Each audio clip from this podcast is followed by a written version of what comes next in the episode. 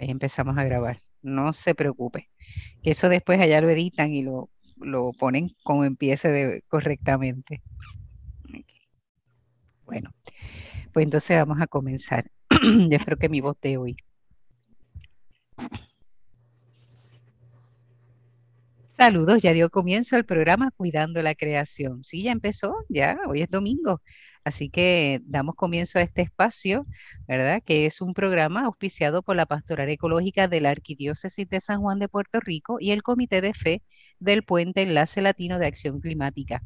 Los domingos ya saben que a eso de la una de la tarde por Radio Paz AM 810 tenemos este espacio de diálogo interdisciplinario multisectorial de base de fe ecuménico e interreligioso, en el cual hablamos sobre la realidad de nuestro planeta o la realidad de nuestra casa común. Y claro está, nos interesa muchísimo todo lo que acontece en el archipiélago puertorriqueño. El programa será retransmitido por Radio Oro 92.5 FM los sábados a las 7 de la mañana y usted puede también conectarse a través de Internet desde cualquier plataforma que le permita conectarse con las estaciones de radio de Puerto Rico y ahí puede buscar 92.5 FM Radio Oro o Radio Paz 810 AM y de ese modo puede conectarse. Sin hablar de que este programa también usted lo puede alcanzar a escuchar desde las plataformas de podcast que están disponibles en, en Internet y que usted puede escucharlo incluso hasta del teléfono celular si tiene, por ejemplo, Spotify, iTunes, dependiendo cuál es el teléfono celular que usted tenga. Esos llamados teléfonos inteligentes, ¿verdad? Le permiten ese tipo de, de aplicación yo quien le habla, ¿verdad? Soy la hermana Alicia Viles Ríos, dominica de la Santa Cruz, y hoy en la mesa de diálogo virtual vamos a dialogar y a conocer a don Fernando Seda, quien es el dueño de cuatro casitas Bed and Breakfast en Cabo Rojo, y es la primera vez que está con nosotros y le damos la bienvenida. Saludos, Fernando. Hola, hermana, ¿cómo estás? muy bien, bien contenta de poder conocerle y poder escucharle, porque de verdad que estoy intrigada por eso de cuatro casitas Bed and Breakfast, así que ya vamos a, conocer un poquito más, pero le agradecemos desde ya su disponibilidad. ¿Está bien? Y don Fernando, una de las cosas que nos gusta hacer en este programa de Cuidando la Creación, ah, y hago un paréntesis, hoy escucharán que estamos solamente don Fernando y yo, es que nuestra compañera, amiga y hermana, Jacqueline Torres Martí está de viaje y por eso no está con nosotros ni la semana pasada ni esta. Así que ha tenido unas merecidas vacaciones. Ya después nos vendrá con toda la historia y de toda la experiencia y toda la chulería que haya vivido en estos días de, de receso. ¿No bien? Ella dice que es de trabajo, pero yo creo que eso es más receso porque se pasa paseando y eso es bueno. Ya cuando me escuche me regañará pero ya hablaremos la semana que viene con ella. Y Amy, pues no puede estar con nosotras, así que nos toca, me toca a mí disfrutarme a don Fernando Seda completita y eso me encanta. Está bien. Y una de las cosas, don Fernando, que nos gusta y nos agrada hacer en este programa cuando tenemos personas por primera vez eh, que nos acompañan, es conocer ¿verdad? Más allá del concepto de cuatro casitas bed and breakfast, que queremos saber qué es eso, conocer quién es don Fernando Seda. Conocer un poco de su historia, eh, su desarrollo, de dónde nació, qué estudió, un poco, ¿verdad? Este, conocerle para poder entender eh, cómo surge luego, ¿verdad? Esto de cuatro casitas bed and breakfast, porque sabemos que hay sueños, hay anhelos que uno tiene, ¿verdad? Eh, por mucho tiempo y que se da, ¿verdad? En algún momento particular y conocer la historia es bueno. ¿verdad? Nos ayuda a comprender todo eso. Así que la pregunta de rigor, la primera, ¿quién es Fernando Seda? Yo, yo soy Fernando Seda de Nueva York. Yo soy, como dicen, New Yorker. Oh, qué bien. Soy primera generación nacido en los Estados Unidos. Ok. Padres se conocieron en Nueva York después de la guerra de la Segunda Guerra y papi era de Cabo Rojo y mami era criada en Lares. Ok. Se conocieron en Nueva York y, mi hermano y yo pues nacimos en, en, Manhattan y nos criamos en el, en la, en el sur del Bronx. Y eh, estudiamos en escuela pública, en elemental, en junior high school, y después nos tocaba ir a high school. O a, mí- me tocaba ir a high school porque yo era el mayor de los dos. Y era durante los años eh, 60. Y. temprano en los 60, y era cuando más o menos la época era la época de West Side Story. Oh, sí. muchas gangas en Nueva York y el high school que me tocaba a mí era Morris High School en el Bronx y en los Estados Unidos pues uno tiene que ir a su escuela de distrito pero y esa escuela no que fuera mala porque Colin Powell eh, eh, eh, estudió en, en Morris High School pero ese año que a mí me tocaba graduarme, había habido disparos, no sé si hasta eh, hirieron o no sé qué, pero algo, algo hubo en la escuela que me preocupó. Ok. Y yo traté, yo quería estudiar, entonces eh, traté de conseguir otra escuela que me aceptara. Pero si salía de mi distrito, lo único que me ofrecían era cursos vocacionales. Ok. Yo quería estudiar una carrera de bachillerato, por lo menos. Y en ese entonces mi mamá, mi mamá que medía 4,8, Ajá. No sé, no sé cómo eh, nos, nos tomó a mi hermano y a mí, Ajá. nos mudamos de Nueva York a Puerto Rico. Mami y una amiga que le diera una firma para una un préstamo para comprar una casa. No tenía trabajo. Wow. Y, y entonces, por suerte, cuando nos mudamos a Bayamón, a Santa Rosa, Bayamón, en el, Ay, 60 en el 62, eh, eh, mami consiguió trabajo en la farmacia Moscoso, en el piso. Poco a poco se hizo gerente, después era district manager y, Ujú. y al rato pues se trajo a papi de Nueva York. Fue al revés, en vez de venir papá, primero fue mamá quien vino con los hijos y después se trajo entonces a la- a- al esposo. Qué bien. Papi siempre fue un buen padre y trabajador y, y- y responsable, pero Ujú. mami era eh, el casco en la familia. Bueno, pues y nos mudamos a Bayamón y por suerte uno de los vecinos, los muchachos, venían de Chicago y estaban, eh, eh, lo habían inscrito en Santo Tomás de Aquino, Ajá. Juan, con dominicas. Sí. Mis hermanas de congregación, por cierto. Mi congregación era la que estaba allí. Pues, y yo entonces pues hice mi high school en Santo Tomás, en el viejo San Juan. ¡Wow! ¡Qué bien! Y fue tremenda experiencia porque mucho de mi vida las monjitas me las formaron con todo lo que me ¿Recuerda alguna de las hermanas? De las sister. Mary David, estaba Mary David, Ajá. Mary Martin, Ajá. Sister Grace, Ajá. Sister Dominica, Sí. Estaba Rosabel, Rosabel, Rosabel, que luego se llamó, de Rosabel es la que luego se llamó Ida, o Teresita, yo creo que era Ida, que en paz descanse. Si era Ida, en paz descanse. Murió justamente el año pasado. muy linda. Y, ah, pero Mary Martin y Mary, eh, Mary David fueron las más que me impactaron a mí. Ujú, qué bien, qué chévere. A Mary David sí la llegué a conocer, o por lo menos hablé, escuché hablar mucho de ella. De las otras, más o menos, y Rosabel, obviamente, porque es puertorriqueña, eh, era puertorriqueña, así que es así. ¡Ave María! Fernando, pero qué chiquito es el mundo. Jamás pensé que iba a coincidir con un exalumno de mis hermanas de comunidad. ¡Qué rico! Deja que se los diga. Uh, uh, Mary Martin me dijo, eh, which is, eh, es uno de mis uh, guiding lights, if I can- Ajá, sí. dijo, God helps those help themselves. Y mi vida siempre ha sido así. Qué bien. Qué bien. Ave María, ¿no? Cuando yo se le diga a mis hermanas de comunidad, se van a poner súper contentas, de verdad. Bueno, entonces me, eh, me gradué de ahí y, y entré a la Universidad de Puerto Rico en Río Piedra. Ok. Y eh, yo como tenía ya un plan de que quería trabajar y ahorrar y jubilarme a los 40. Wow, esa, esa, esa meta era bien clara. Era bien claro. 40, me jubilé a los 51, pero... Pero está cerca, no hay problema, seis años más.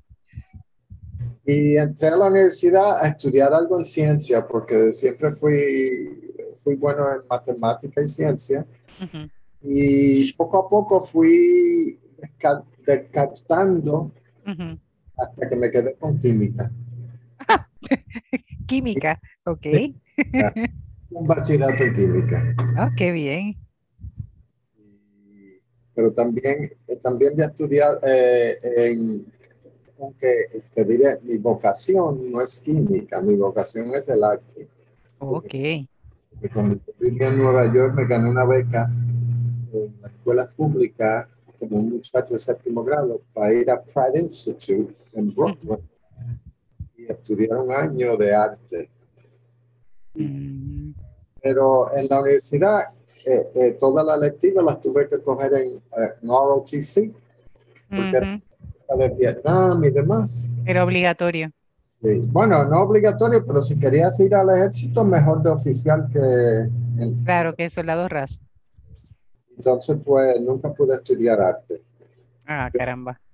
Y bueno, pues eh, eh, eh, de todas maneras me gradué,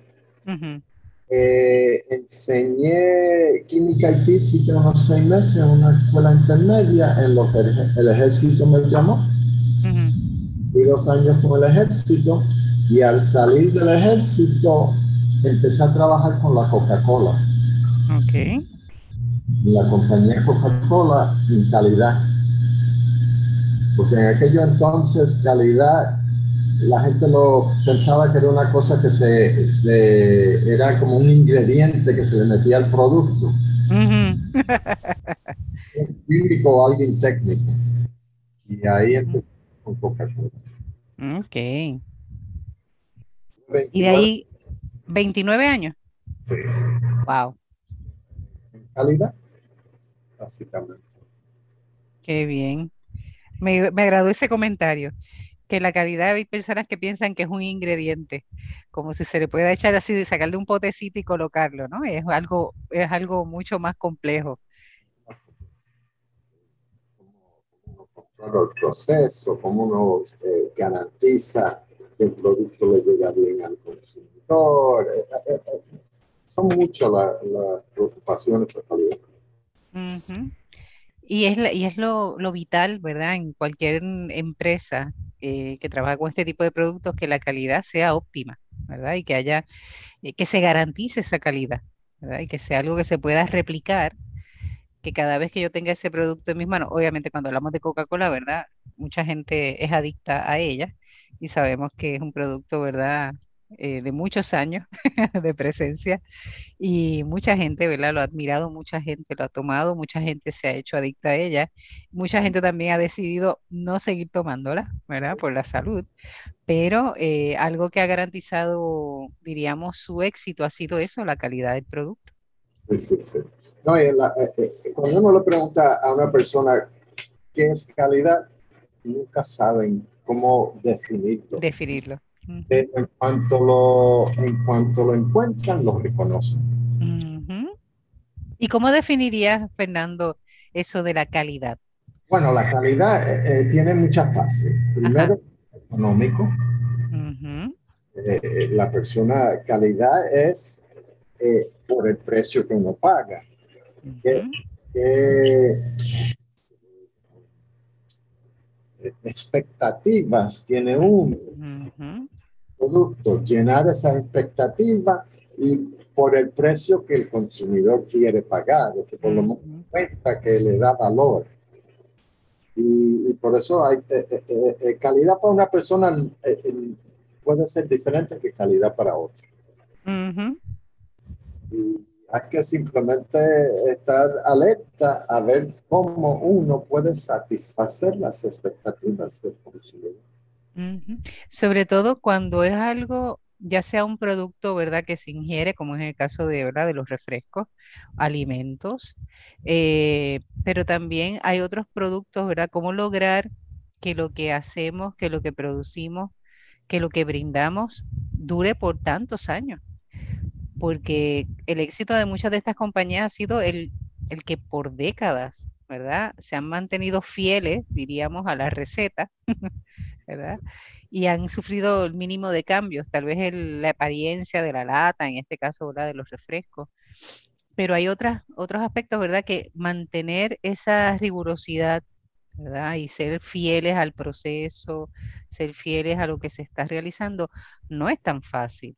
No, no es fácil, pero hay que tener siempre enfocado el consumidor. Porque el consumidor cambia también. Sí. Espera algo y mañana quiere otra cosa. Siempre está ah, eh, como, como en, mantenimiento, que se hace preventive maintenance. Para evitar el mantenimiento, pues también uno para mantener calidad tiene que estar adelantado, tiene que ya eh, eh, tener algún conocimiento de lo que se le espera a uno. Qué bien. Interesante, porque eso también, ¿verdad? Me imagino que desde la experiencia de el proyecto en el que estás, en esto de cuatro casitas bed and breakfast, de algún modo esa experiencia te tuvo que haber ayudado. Por supuesto, porque en todo. no siempre algo material, pues en el servicio que uno le da, la atención, los detalles que uno le brinda, brinda a los huéspedes. Importante, y de eso vamos a hablar ahorita. De eso vamos a hablar ahorita. Así que estuviste 29 años en Coca-Cola. Bueno, primero maestro de química y física, luego entraste al ejército, eh, entraste luego a Coca-Cola a trabajar, 29 años, y de ahí en el tema de calidad. Ahora, después de jubilarte a los 51, ¿correcto? A los 51 se jubila, que mucha gente habrá soñado con eso y han tenido que esperar un poco más. Alguno te escuchará y dirá, Ave María, dicho soy el que se ha jubilado temprano. claro, pensabas jubilarte mucho más temprano en tu sueño, ¿verdad? En, tus planes originales. Eh, luego de la jubilación, eh, ¿Cuál fue el proyecto así como emblemático? ¿Justamente esto de cuatro casitas o hubo algo más?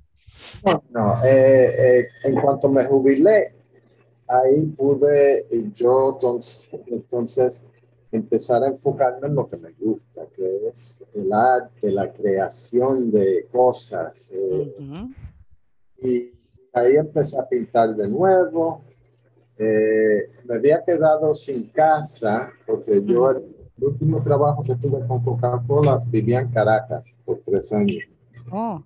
Entonces me había quedado sin casa, así que tuve que eh, construir una casa en Atlanta. Y ahí fue, eh, eh, lo primero que hice fue construir, porque me metí en un, un, condominio, un penthouse que compré, pero lo compré lo que se llama un white box, que quiere decir vacío. Ajá. Entonces, en cuanto pude poner el primer baño y ducha, eh, me mudé al, apartamento y lo construí yo solito. ¿De veras? ¡Qué bien! Siete meses y medio estuve haciendo eso. ¡Wow! Después me fui de mochilero, Ay, no, no, espérate, para, para. Fernando es toda una caja de sorpresas. O sea, después que te jubilas, comienzas a arte, te vas a vivir y comienzas a construir tu apartamento desde cero. te haces entonces de mochilero, te vas de viaje también. Sí, sí, sí. ¿Y qué tiempo estuvo eso de mochilero? Y medio, por, por Bolivia y Perú. Wow, interesante. Yo nunca había ido a Bolivia y Perú cuando fui era durante la época que había mucho eh, asesinatos, secuestros y no me dejaban pasear. Eh, me fui por dos meses y medio. Qué rico y que mucho se aprende, ¿verdad? En esa experiencia de, Ah, eh, buenísimo porque uno a los 50 y piquito y los demás son todos en los años, tienen 20 años, 30. Ajá. Entonces uno comparte tantas ideas y tantas experiencias que está Enriquece de parte y parte. Por la experiencia y la madurez que le brindas, ¿verdad? De la vida, de todos los años de vida. Y también esa otra dimensión de la aventura, de lo, del riesgo que también aportan, ¿verdad? Los más jóvenes. estos muchachos cogían tickets y daban la vuelta al mundo y se pasaban un año en mochila. y uno dice, ¿con qué chavo? No, sé. Esa era la pregunta, ¿cómo lo hacían? Pero es una época para hacerlo cuando Así que estuviste dos, dos, meses en eso. Eh, ¿Qué ha sido lo más significativo así cuando, cuando haces memoria de esos dos meses y medio, verdad? De irte de mochileo por Bolivia y por Perú. ¿Qué, ¿Qué es lo más que resalta así como ganancia, como riqueza, como aprendizaje? Aprendizaje, eh, eh, te diré, ahora que me mencionas eso, eh, vamos hablando de cuatro casitas. Ajá. Casitas fue diseñado, inspirado por un convento que hay en, Arequipa, Perú. ¿Ah, sí? Arequipa se conoce como la ciudad blanca de Perú porque es construida en piedras blancas. Y dentro de la ciudad había una ciudad que es Santa Catalina. Mm. Y Santa Catalina era cuando en los 1700 y pico los españoles ricos pues, mandaron todas sus hijas a Santa Catalina, a esa ciudad. Y esa ciudad pues era self-sustaining. De veras. Wow, qué bien dentro de una ciudad. Las monjitas tenían sus propias casitas, tenían eh, donde eh, guardaban los vinos, comían, eh, tenían su jardincito, tenían donde el laundry, donde en, comunidad lavaban, las capillas, tenían de todo. Y eso fue lo que me inspiró para construir las casitas. Qué bien. Eh, eh, eh, es un complejo cerrado, tiene una entrada que es de hierro con una malla, porque Santa Catalina tenía una ventanita que tenía una malla para sí. poder... Sí, está hablando de un convento de clausura. Pues nada, lo diseñé como, como Santa Catalina, que porque primero las casitas se habían construido con el propósito de que amistades tuvieran un lugar para su jubilación. Okay. Y el arquitecto es uno de mis mejores amigos y yo tenía un compromiso con él desde joven, desde que nos conocimos en la escuela. como nunca tuvo pensión, se iba a jubilar con un seguro social que se venía a vivir conmigo. Ok. Y todas las casitas se construyeron por ese propósito, pero eh, eh, eh, fue una, un compromiso que se hizo cuando uno joven. y, el pobre amigo mío vino aquí, estuvo un año, no habla, no habla español, no es outgoing, y se aburrió y se fue. No pudo aguantar el sistema. Qué bien, excelente, me encanta. Bueno, voy a aprovechar ahora para recordar que están escuchando el programa Cuidando la, la Creación por Radio Paz AM810 los domingos de 1 a 2 de la tarde y que se retransmite los sábados de 7 a 8 de la mañana por Radio Oro 92.5 FM. Agradecemos a nuestro técnico Ismael Arroyo y lo seguimos felicitando porque estamos en el mes de la radio y se celebran 100 años de la radio en Puerto Rico, así que están de fiesta y de y todo este mes. Y de una vez aprovechamos también para saludar y felicitar a don Alan Corales, quien es gerente, ¿verdad?, de ambas estaciones, tanto de Radio Oro como de Radio Paz, pero también es presidente de las estaciones de radio, de todos los eh, Ay, se me olvidó, ¿cómo es que se llama eso? Ahora se me fue. Todos los que están a cargo en radio, así que de las radioemisoras y demás, él es el presidente. Así que felicidades porque están celebrando en grande los 100 años de presencia de la radio en Puerto Rico. Así que ya habrán por ahí actividades que escucharemos. Y eh, aprovechamos para saludar a todos aquellos que se acercan a través de las ondas radiales eh, en Puerto Rico y fuera de Puerto Rico también. Nos alegra muchísimo cuando nos envían mensajes y nos dicen lo estamos escuchando desde Orocovis o desde Naranjito, desde Cagua, desde Ponce, pero también cuando nos hablan, ¿verdad?, fuera de Puerto Rico del área de Bolivia, en el área de eh, Santa Cruz de la Sierra, que nos escuchan de allá también, eh, una familia extendida que tenemos por allá. y en Estados Unidos, pues por ejemplo, en el área de Texas, en San Antonio y también en el área este, en Nueva York, que también por allá nos escuchan. Así que sin hablar de los que nos escuchan desde el formato podcast, que ahí sabemos que alrededor del mundo siempre hay algún boricua o alguien, algún latino que le interesa los temas y se conecta. Así que saludos y bendiciones. Y les recordamos que si usted quiere contactarnos, puede entrar a Facebook, ya sea al perfil o a la página de Facebook, cuidando la creación, y de ese modo usted puede enterarse de los temas que vamos a estar hablando semana tras semana y que también le compartimos de otros temas de interés, situaciones, eventos, manifestaciones, denuncias que se están haciendo, reclamos, ¿verdad? Por justicia ecológica y justicia social. Y estamos unidos, ¿verdad? Toda la labor que se realiza desde el Enlace Latino de Acción Climática, ELAC, y usted puede también contactarlos a ellos a través de las plataformas de eh, ya sea Facebook, eh, ya sea en Twitter, ya sea en Instagram. Usted puede escribir Enlace Latino de Acción Climática o el puente ELAC cualquiera de esas formas y puede contactarlo. Y ahí se va a enterar toda la vida que se está creando, ¿verdad? De todo ese movimiento de reclamo de justicia ecológica y justicia social. Y hemos estado hablando justamente eh, en la primera parte del programa conociendo a Fernando Seda, que es, quien es un New Yorican, ¿verdad? Que estuvo, nació en Nueva York, estudió en el sur de Bronx y es el mayor de dos hermanos. Eh, y regresan a Puerto Rico, bueno, su mamá regresa a Puerto Rico y los hace venir a Puerto Rico justamente al área de Bayamón, para eso de la época del, 1962.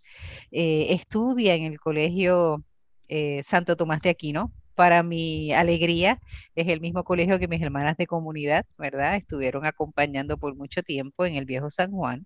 Así que ahí intercambiamos un poco de nombres de, hermanas que, él conoció y que no les miento, me siento súper orgullosa, ¿verdad? Conocer a los egresados de, algunos de los colegios donde mi congregación ha estado muy activa.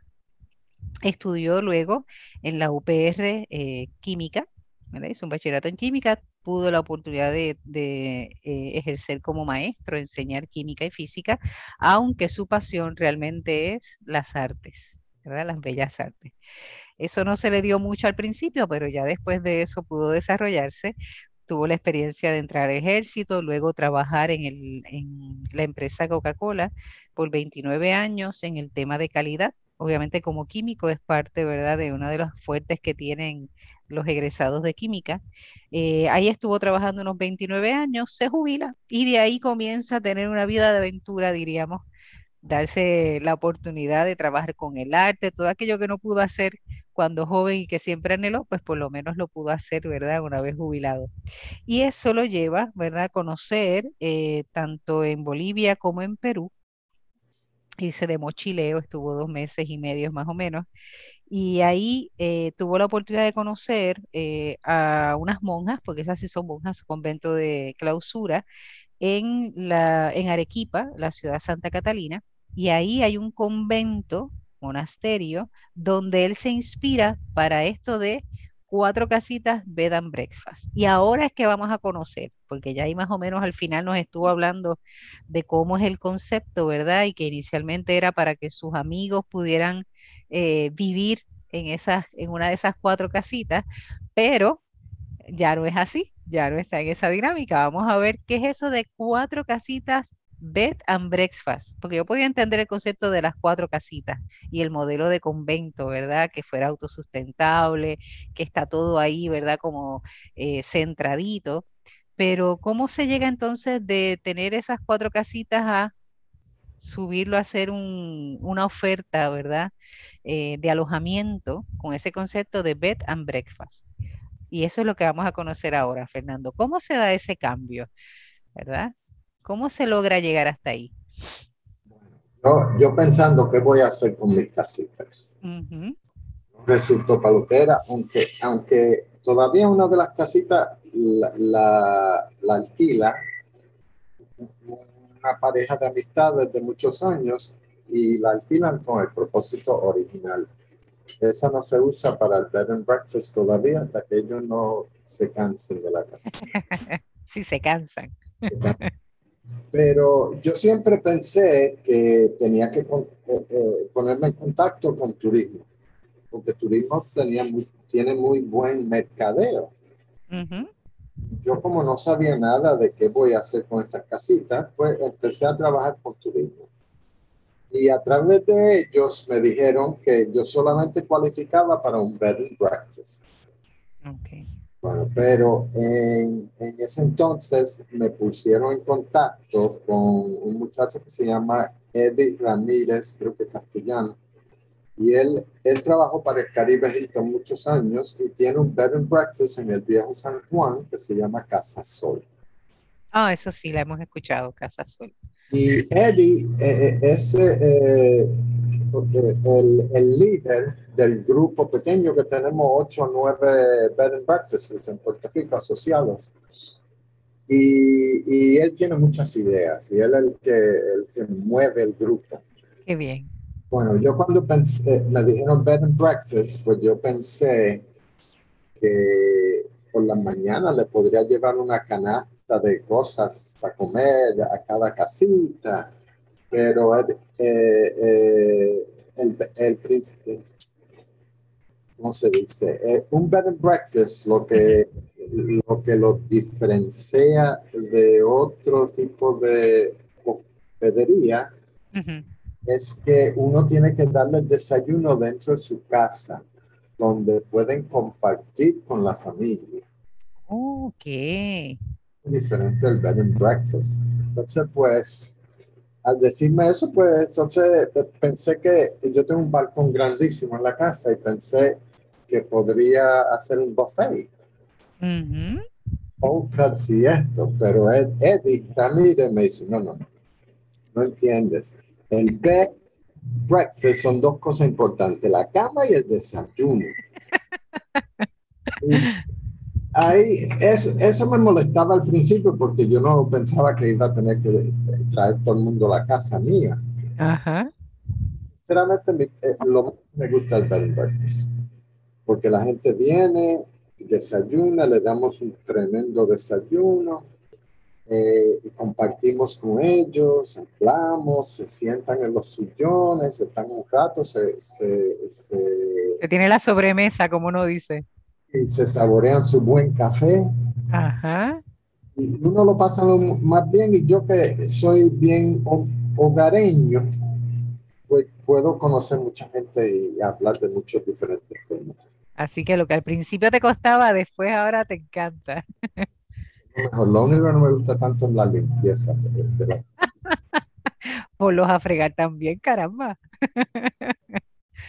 Me encanta, me encanta el negocio y, nos va muy bien.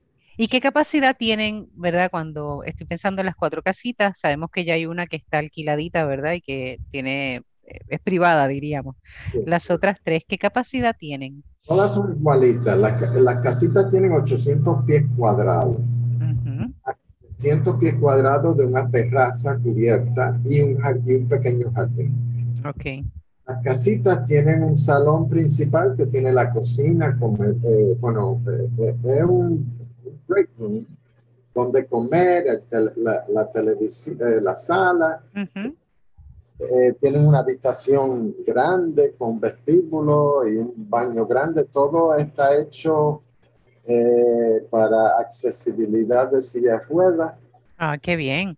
Y son muy cómodas y están todas eh, alrededor de un whirlpool redondo de 14 pies de, diámetro.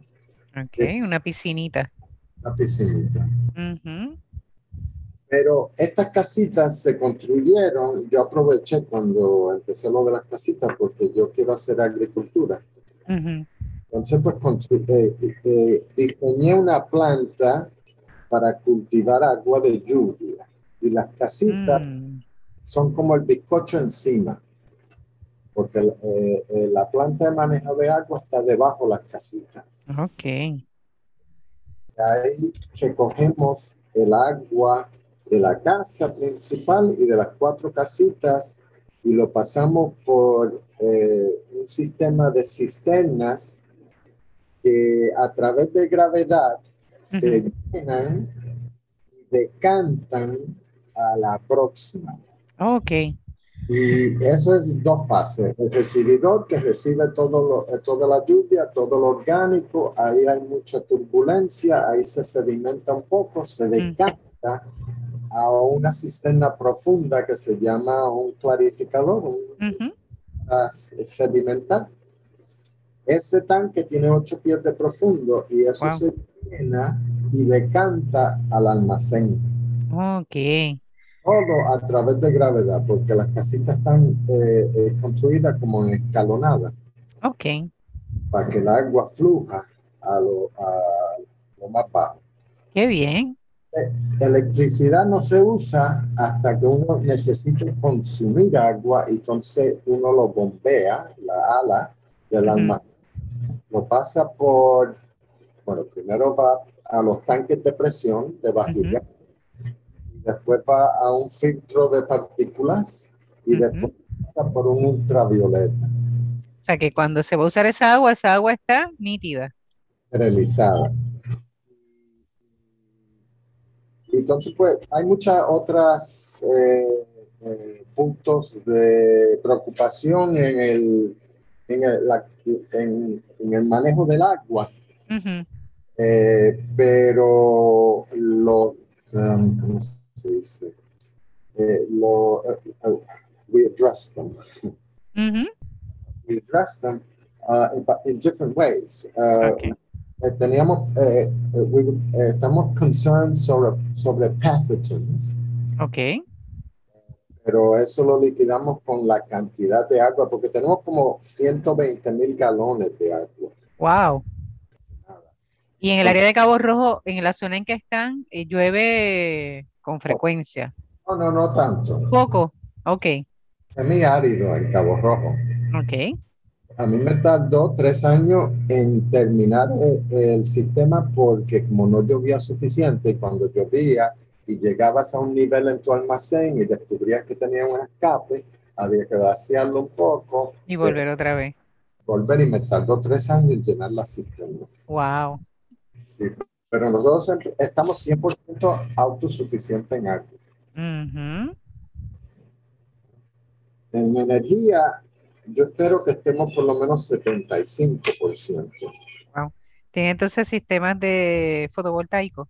Sí, fotovoltaico hemos tenido eh, ya hace como 18 años yo instalé. Y ahora, después de María y con COVID, pues, eh, nos llegaron unos fondos y pudimos eh, cambiar el sistema, mejorarlo y ahora es mucho más grande. Todavía lo estamos finiteando. Pero qué bien. Entonces mueven con 75% de energía renovable lo que viene siendo la, las casitas. Sí, tenemos, tenemos lo que se llama net metering, que con, con, Luma, que nos, le damos y nosotros le tomamos corriente. Sí, eso es lo que dice neta, producción neta. Qué bien, excelente. Y entonces, eh, te pregunto, eh, mencionas que hay varios otros, no muchos, hay como 8 o 15, no recuerdo el número que dijiste, de, de este concepto de bed and breakfast en Puerto Rico. Creo que sí. Ok. Eh, ¿Todos ellos también van en esa misma línea de ser autosuficientes, autosustentables o, o eres el de los pocos? No, creo que mitad de los, es que algunos son más nuevos, pero mitad del grupo está certificado eh, Eco, Eco Certified by Turismo. Ok. eh, Sí, esa es hacer una, para los que no sepan, eh, el turismo, la oficina de turismo certifica a hoteles, hospederías y toda la gama, ¿verdad?, que hay eh, en Puerto Rico con unas eh, certificaciones de ecológico, ¿no? No sé cuál es el, el color de la verde. verde, ¿verdad? Y entonces ya cuando uno ve ese concepto, pues ya uno sabe que hay algo, ¿verdad? Eh, de sostenibilidad en cuestión de, del lugar donde uno se va a quedar. Sí. No solamente en el uso de los recursos naturales, pero también en cómo se maneja la basura, qué se trae. Por ejemplo, nosotros le damos termos a todos los huéspedes para que no nos traigan botellas plásticas. Excelente, muy bien. Así que están pensándolo en todo, están pensando en todito, todito. no, la, la basura es un problema muy serio. Todo el mundo trae su basura y como todo hoy en día es, es- es En plástico. sí, La era del plástico. sí. Hablan de la era de la tecnología, pero es la era del plástico. Eso es de ahí. Todo está envuelto, hasta la fruta, todo.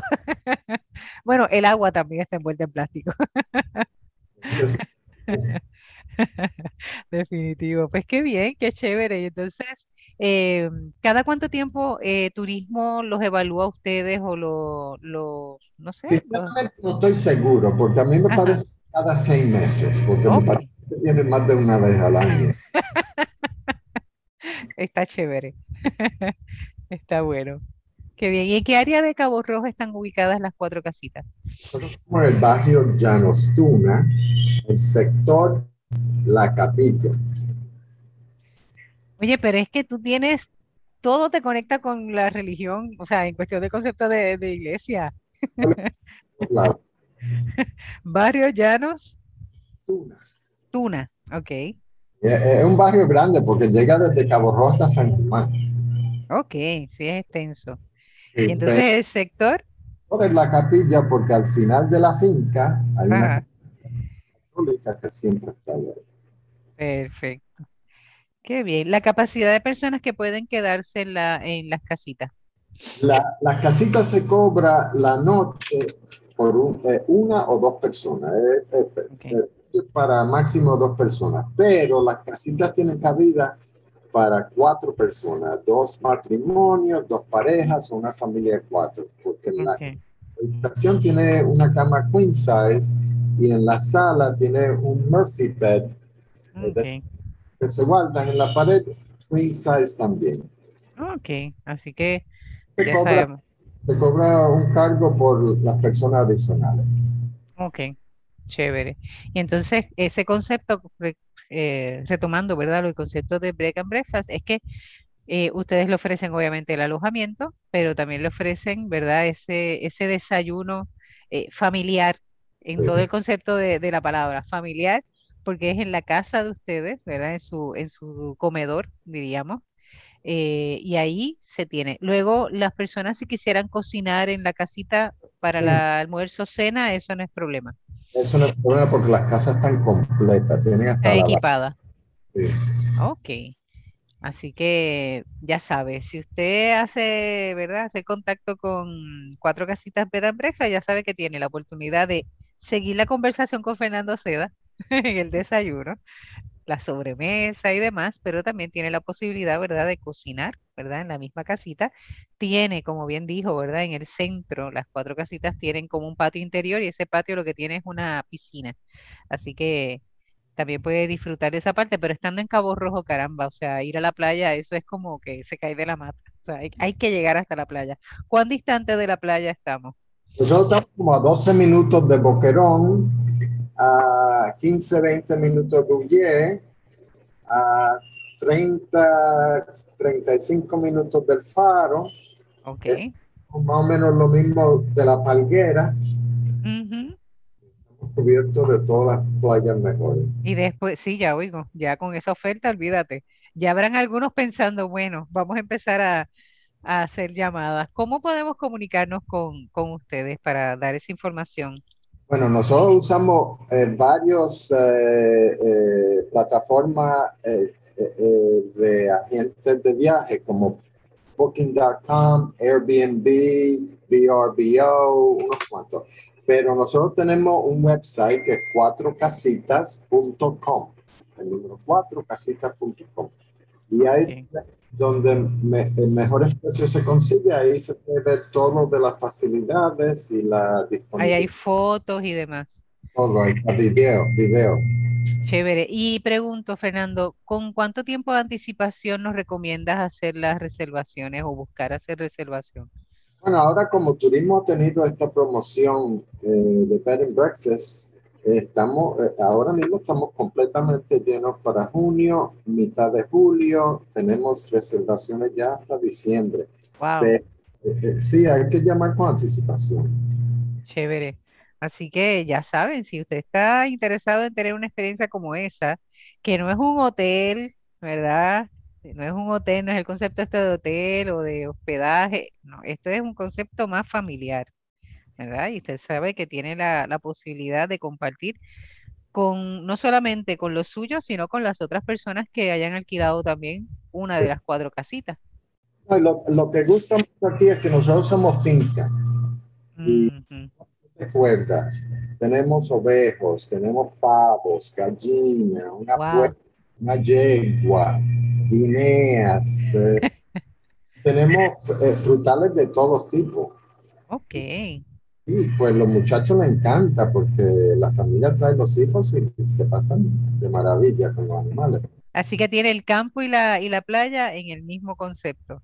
Sí, todo. Esto es una finquita que tiene de todo, de tamarindo, mango, aguacate, lo que usted quiera, corazones. Qué bien. Oye, eso de corazones hace tiempo que yo no me como uno. Caramba. Eso habría que hacer un viaje a Cabo Rojo para llegar allá. Saber qué se tienen. Fernando, si, si hubiese alguna persona de los que nos están escuchando que tal vez tenga una idea parecida a la tuya, ¿verdad? ¿Qué les recomienda? ¿Verdad? Que, tal vez haya soñado, pues mira, me gustaría, estoy en un lugar privilegiado, estoy en un lugar hermoso y que otras personas puedan tener la misma experiencia, ¿verdad? Y tener un espacio diferente eh, dentro del mismo Puerto Rico, ¿no? Porque a veces uno no tiene que irse fuera de Puerto Rico para experimentar un, espacio distinto. Me alegra que pregunte esto porque eh, yo tuve suerte de que conocí, bueno, me, eh, llamé a turismo bien temprano en el proceso y después conocí a Eddie, que me guió muy bien, pero turismo eh, y hacienda tienen muchos beneficios. La ley 74 de turismo. Y, y, si tú tienes algo que todavía lo estás pensando, es cuando tienes que hablar con turismo y incentivos para para montarte en la guagua de los beneficios. Eh, pero es la ley 74 y te da beneficios de, te da descuentos de CRIM, no pagas IBU por 10 años. Eh, tiene un montón de beneficios buenísimos. O sea que sí hay ayudas gubernamentales para este tipo de conceptos. ayuda. Es cuestión de preguntar. Me agradó que mencionaras la ley 74 porque eso puede ayudar, ¿verdad? Algunas personas que están interesadas, ¿verdad? A, por lo menos instruirse. Y no está mal que usted llame a turismo y le comente su, sueño, ¿verdad? Su idea, porque la experiencia que tenemos con personas que han venido aquí al programa de turismo es que eh, les gusta auspiciar este tipo de proyectos. Los buscan. En turismo hay un muchacho que, que está encargado de incentivos, se llama Iván Carrasquillo. Y lo puedes llamar el turismo y él eh, eh, aconseja a cualquiera. Muy bien. Y en la experiencia que has tenido, por ejemplo, de tratar de buscar de ser autosuficiente, ¿verdad? O autosustentable con lo del agua, me encanta ese concepto, ¿verdad? De que cosechen agua de lluvia eh, y que esa agua pues pase por todo ese proceso, ¿verdad? De purificación hasta tener una buena calidad. Eso es parte, ese químico está ahí te encantará el arte, pero la química, mijo, te, acompaña fuertemente, eso no lo vas a poder negar. Eh, y también el aspecto este de la energía renovable, ¿verdad? El hecho de que tengas sistemas fotovoltaicos. Eh, ¿Recomiendas, entiendes que, que debe, debemos optar por ese tipo de, proyectos que, que se, eh, diríamos, se apoyen en ser sustentables a nivel de agua, a nivel de energía? Bueno, en, Puerto Rico, en, Puerto Rico, el que no se, se instruye en, manejar los recursos naturales eh, eh, en una manera que uno pueda depender de ellos, pues eh, está equivocado porque Puerto Rico se picó muy, muy, mal con lo del agua. y, y, en Puerto Rico lo primordial es fotovoltaico. Yo tengo una de viento también. Pero, sí, pero eso la instalé porque yo quería la experiencia, pero la instalación es tan caro que el payback nunca. No vale la pena. Nunca. Y eh, en sistemas eh, residenciales no es tan eficiente como los comerciales en cuanto a viento y además viento no es tan lineal como fotovoltaico. Fotovoltaico puede generar simplemente claridad, pero el viento trabaja dentro de un margen que si no cae en ese margen, la eficiencia la pierde. Es decir, que si no se genera un viento sostenible a cierta velocidad, no vas a ver beneficios en eso. Eh, más fuerte que el mínimo, pero menos que el máximo y sin turbulencia. Uf, demasiado mucha, demasiado muy específico para entonces funcionar. Puerto Rico, para max, eh, para la mayoría de Puerto Rico, eh, fotovoltaico es, es la solución. Pero el problema que yo veo es que en Puerto Rico hay muchas compañías que, que están, están leasing systems. Y eso tiene que tener mucho cuidado. Sí. sí. Eso de alquilar básicamente y tenerlo y que no sea nunca tuyo, eso es un, ¿verdad? un alma de doble filo. Eso hay que tenerle cuidado. Gracias por, la, por el consejo. Definitivo. Qué chévere. Entonces, eh, ¿cuáles son los próximos proyectos? ¿Piensas que Casita vaya a crecer un poquito más? Eh, ¿Tengas algún otro aspecto a, añadir? No sé. Eh, no vamos a crecer más en cuanto a hospedería. Ok. Que lo primordial mío es agricultura. Entonces, ahora mismo tenemos un proyecto de una chimenea, o sea, una cocina bajo una chimenea de 32 pies de alto. Ok. Y eso tiene parrilla, tiene horno de ladrillo, tiene de todo, y eso se va a usar como un, venue, así. Gente que se quede en cuatro casitas y quiere tener alguna actividad, puede alquilar. Aprovecharlo. Y viene con los operadores. Ah, perfecto. Pero lo próximo que quiero yo hacer es coger uno de los cercados y empezar a sembrar. Ok. ¿Sembrar qué cosas? Porque ya escuché que tienes por lo menos corazón, tienes algunas árboles frutales, pero ¿qué, cos qué cosecharía? Ah, no, todavía no sé. Quiero ah, sembrar algo, pero algo que pueda yo compartir con la comunidad. Claro. Solo consumo para nosotros. Muy bien. Ahí el consejo sería que no sea un monocultivo, sino que puedas tener, ¿verdad? Un cultivo múltiple, donde tal vez algún producto, ¿verdad? Por ejemplo, eh, habichuela, maíz, un ejemplo, pueden ayudarse, ¿verdad? son las, tres hermanas que le dicen. ¿Habichuela, maíz y qué? Es habichuelas, maíz, creo que son gandules, me parece. Pero ahí podrías, ahí sí que necesitarías este, orientarte, porque ahí hay cultivos que benefician a otros. El nitrógeno que necesita tal vez alguna planta, ¿verdad? O algún, algún fruto, lo produce otra planta, ¿verdad? O lo libera. Y entonces ese sistema, ¿verdad? De ayuda en la agricultura es importante. Sería muy bueno. Así que habría que orientarte con eh, agroecológico. No, con, con agricultura. Sí, agricultura en San Y ellos, Claro que sí. Y entonces piénsalo así, o sea, que no sea, porque a veces cuando pensamos en agricultura pensamos en un monocultivo, ¿verdad? Plátano, un ejemplo, o guineo. Y a veces hay que aprovechar, ¿verdad? el, espacio, beneficiar también el que la tierra no se canse, ¿verdad? Sino que se cree como un ciclo, ¿verdad? una experiencia cerrada, o un ciclo cerrado donde eh, produzco, pero también ayudo a que se nutra otra vez el terreno y eso va a garantizar, ¿verdad?, que otros productos puedan surgir. Nosotros tenemos platanales. De veras. Y, y, lo sembramos con achote y con, con palmas. Ah, qué chévere. Pero eh, yo lo que es que tengo cuatro cercados de ovejos. Ajá. Uno quiero, quiero coger ese cercado y, y, plantarlo. Chévere. Muy bien. Y ese va a estar bueno porque va a estar con toda esa, esa aportación de las ovejas, olvídate. te voy a hacer. Dígame. Sí, te voy a hacer una pregunta. Siendo New Yorican, ¿qué extrañas de Nueva York? ¿Qué extrañas a estas alturas de tu vida? Nada. Nada. Eh, no, yo estoy muy feliz. Entonces, eh, eh, uno tiene que tener metas y plan y, tener algún futuro planificado o algo, pero la vida, you know, cards fall the way they fall. Como cayó aquí para mí, mejor no pudieron estar.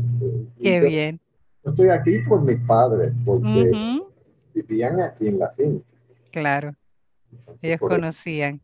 Me imagino que te tuvieron que hablar, te tuvieron que haber hablado muchísimo también de la experiencia.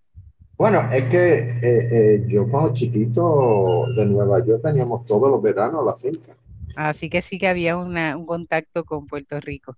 No había carretera, no había luz, no había agua, nada. Qué bien. excelente. Excelente, excelente, me encanta. Y qué bueno, no dijiste nunca el nombre de tu mamá. Dice que medía 4'8". Sí. Rosa María Cedra.